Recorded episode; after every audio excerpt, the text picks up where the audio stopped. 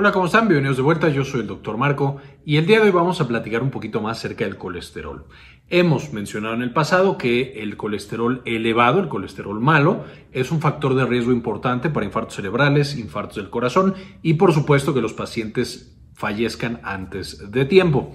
De manera que el tratamiento de este colesterol elevado es extremadamente importante en la salud cardiovascular y por supuesto en la vida de la mayoría de nuestros pacientes, especialmente cuando ya son un poco más mayores. Ahora, como tratamiento para el colesterol elevado, las estatinas son medicamentos muy poderosos y muy buenos que han salvado millones de vidas en el mundo. Sin embargo, no están exentos de riesgos y de eventos adversos, como ya vimos en el video de farmacología de las estatinas, que les voy a dejar en la parte de arriba. Entonces, entre las cosas que pueden hacer, por ejemplo, es incrementar el riesgo de diabetes, por lo que nosotros necesitamos manejar la dosis mínima de estatinas y, si es posible, quitarlas ya que el paciente está controlado. El día de hoy vamos a ver una estrategia nutricional que nos puede ayudar justamente a disminuir la administración de estatinas en dosis, a lo mejor incluso a quitar las estatinas de algunos pacientes seleccionados y específicamente la avena. La avena en la dieta vamos a ver el día de hoy qué tan fuerte y qué tan buena es para ayudarnos a controlar el colesterol de los pacientes. Entonces con esto empecemos. Entonces vamos a revisar en este video un artículo que demuestra que la avena se puede utilizar para el control del colesterol.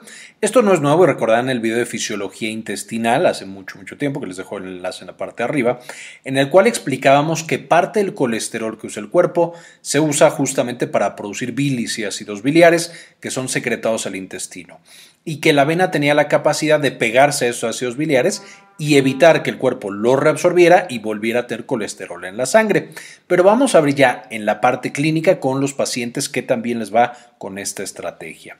Este es un artículo más o menos viejito, pero realmente uno de los más completos y a través del tiempo hemos tenido otros artículos que básicamente comprueban exactamente lo mismo.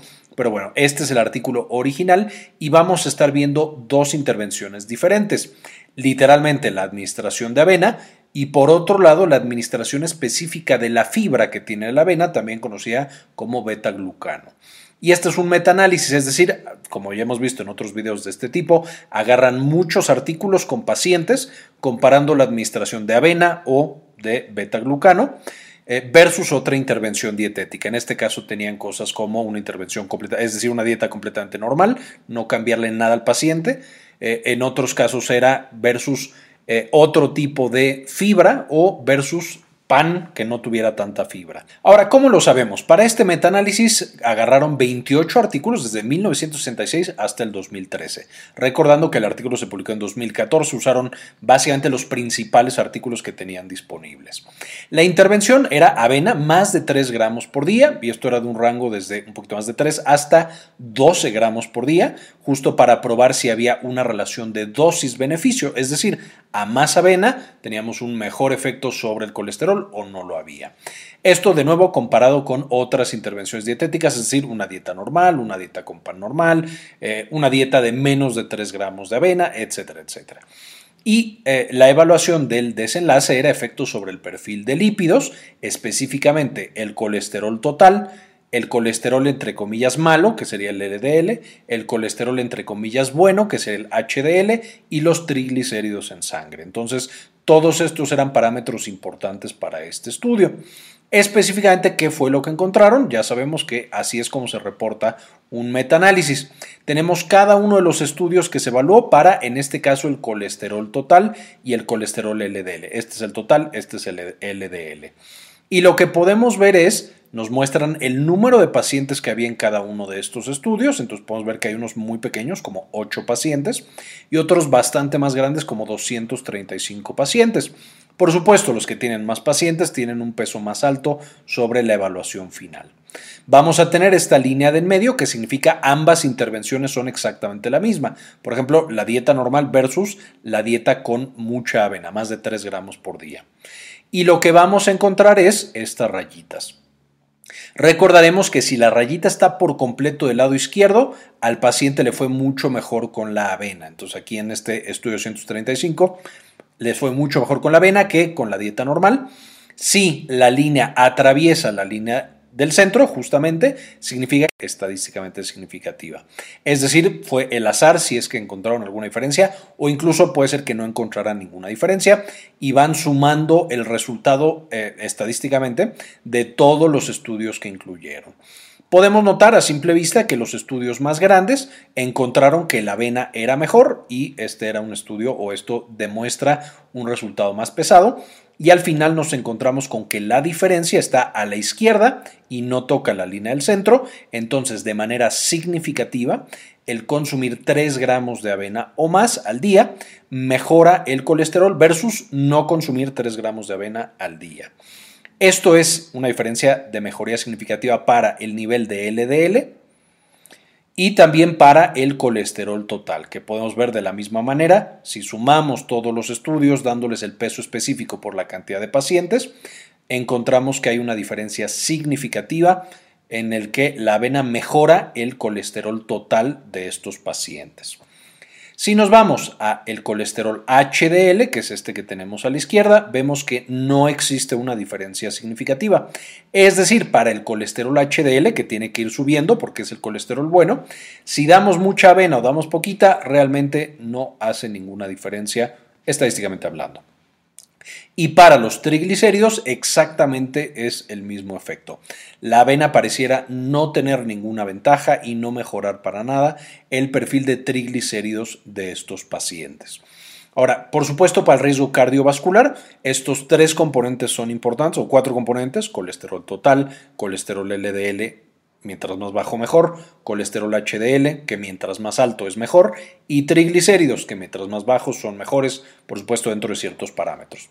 De manera que con estos resultados, y de hecho se ha corroborado a través del tiempo, la avena mejora dos de estos cuatro parámetros, el colesterol total y el LDL, y no mejora para nada, no tiene ningún efecto, ni bueno ni malo, sobre HDL y sobre triglicéridos. Con esto, algunas observaciones y algunos comentarios en los estudios justamente se encuentra un mayor efecto con mayores niveles de LDL y colesterol. Porque por supuesto un paciente que tiene niveles más altos va al parecer a producir y a tener más colesterol intestinal que es atrapado justamente por esta avena. También encontraron un mayor efecto en pacientes diabéticos. Esto es muy importante porque los pacientes diabéticos, por supuesto, tienen un factor de riesgo extra para complicaciones cardiovasculares, infartos cerebrales, infartos al corazón, etcétera, etcétera. Punto número 3. Aquí muchas veces utilizaban la fibra tal cual de la avena o la avena solita, es decir, la avena sin endulzantes y sin nada más. Si nosotros preparáramos la avena diferente, por ejemplo con mucho azúcar o con leche o con otras cosas, no significa que se pierda este efecto benéfico. Sin embargo, no estamos seguros cuál va a ser el efecto. Recordando que, por ejemplo, el azúcar se puede convertir en el cuerpo en triglicéridos. Entonces, ahí podríamos tener con una avena preparada de diferente manera, y ya en una dieta tal cual, eh, resultados un poco diferentes de lo que encontraron en este estudio.